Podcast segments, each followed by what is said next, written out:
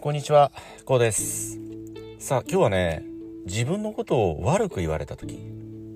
まあ、例えば悪口だとかね、否定的な意見、えこういったものを、まあ、見聞きすると当然、ちょっと気分悪いですよね。うん、まあ、人によっては、あひょっとするとこう、ちょっとイライラしたりね。また逆に少しばかりね、悲しい気持ちになる。がっかりする。まあ、こういったことってねあると思うんですけれど今日はねこの人に自分のことをね悪く言われた時少しばかりこう否定的なことをね言われたような時、まあ、こういった時のねこの考え方といいますかねこういったことを少しね考えたいと思います。はいどうでしょう？そのご自身は何かしらのこう自分に対する否定的な意見悪口だとかね少しばかりこうネガティブな意見をね言われたような時どのように、えご自身はね感じそしてどのようにね対処またはね行動なさっていらっしゃいますでしょうか。まあ僕たちが住むこの日本ってまあ当然その言論の自由ってありますよね。どのように考えてねそしてどのような意見を言うか。これは自由がまあ約束されていると言いますかね。保障されているんですよね。そういった中でそのご自身に対する否定的な意見誹謗中傷とまではいかないけれど若干ながらこうご自身を否定するような悪口のようなこのようなことを言われたような時まあこれ誰しもね全くないよっていう方はねいらっしゃらないと思うんですよ。うん、やっぱりそれぞれに、まあ、十人十色なんていう言葉もありますようにねその十人なりの考え方そして言葉がね言論というものがあるのがこれまあ当然といえば当然なんですよね。そういった中でちょっとこう振り返っていただきたいんですけど例えばその10人いたとするじゃないですか知り合いがね。その中で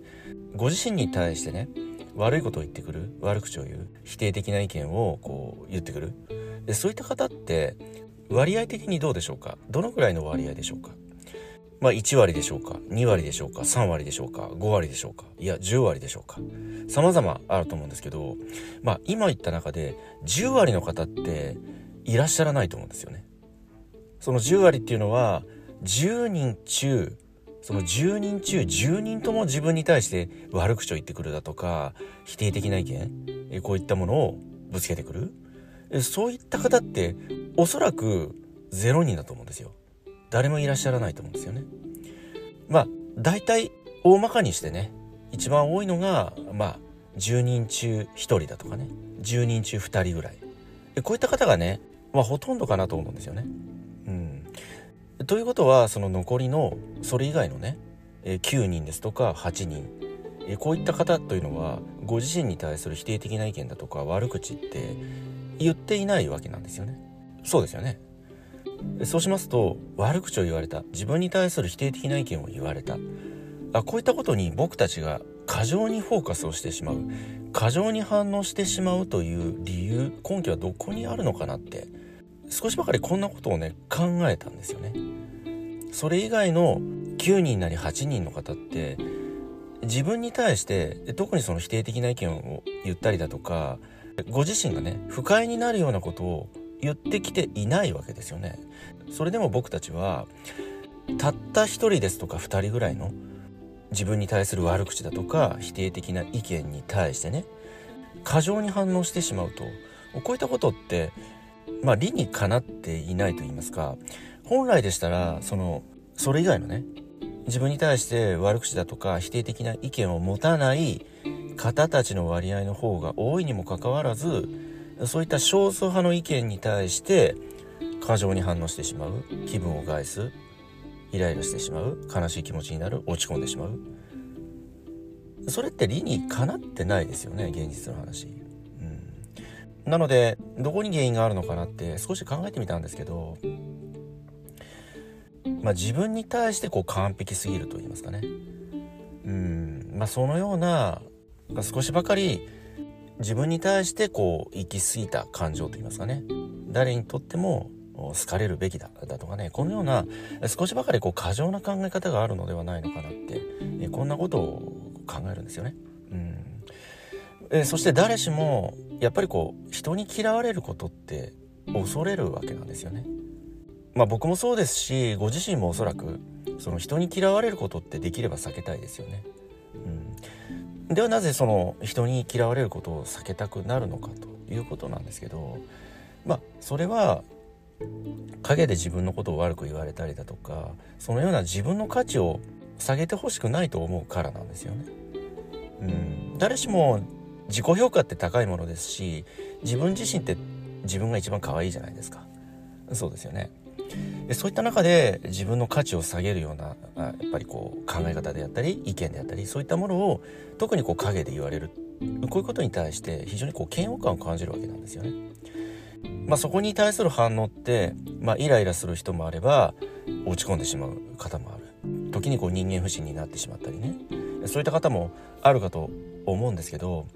えぜひねその少数派の意見にこう耳を傾けない思考といいますかね。そのような思考を持っていただきたいとこのようにね考えるんですよね。やっぱり先ほど申し上げた通り10人十色という言葉がありますように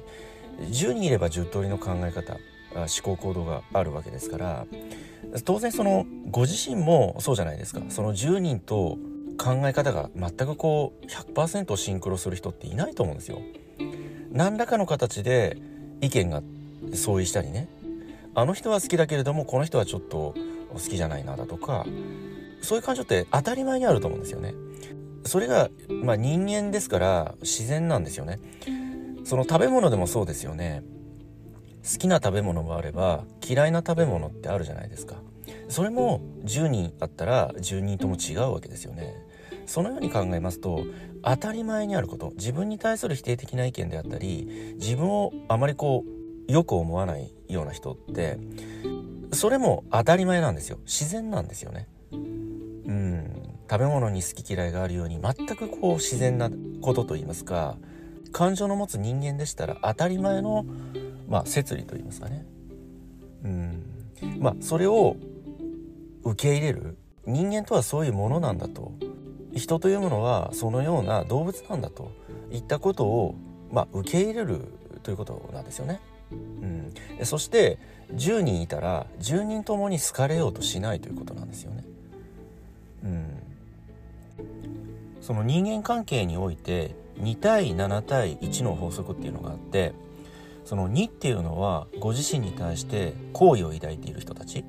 非常にこう肯定的な意見を持っている人たちがその2にあたるわけなんですよね。そして一番少ない1っていうのはご自身に対して否定的な意見を持っている人たち。あまりこう好意を抱いていない人たち。これが1のところに当たるんですよね。そして残りの7っていう一番大きな数字の部分。これはどちらでもない。ご自身に対してさほど興味がない。こういった人たちの割合がその7にあたる部分になるんですよね。まあそのように考えますとねその人間関係というのは10中その2というものがご自身に対してね好意を持っている。いわゆるそのご自身に対する、まあ、ある意味こうファンであると。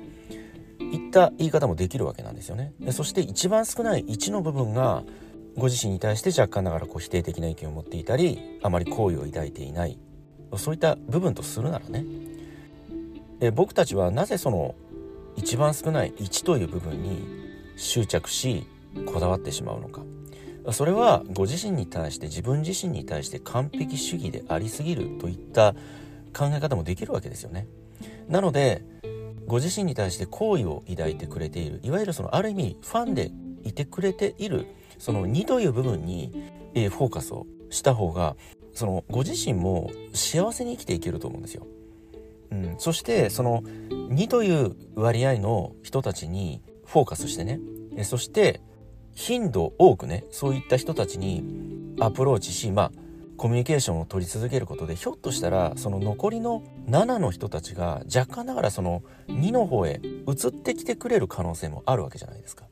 その今現在ご自身に対して好意を持っている層が2だとするとその7のうちからねまた2ぐらいの方がご自身のところへ回ってこれば4になりますよね。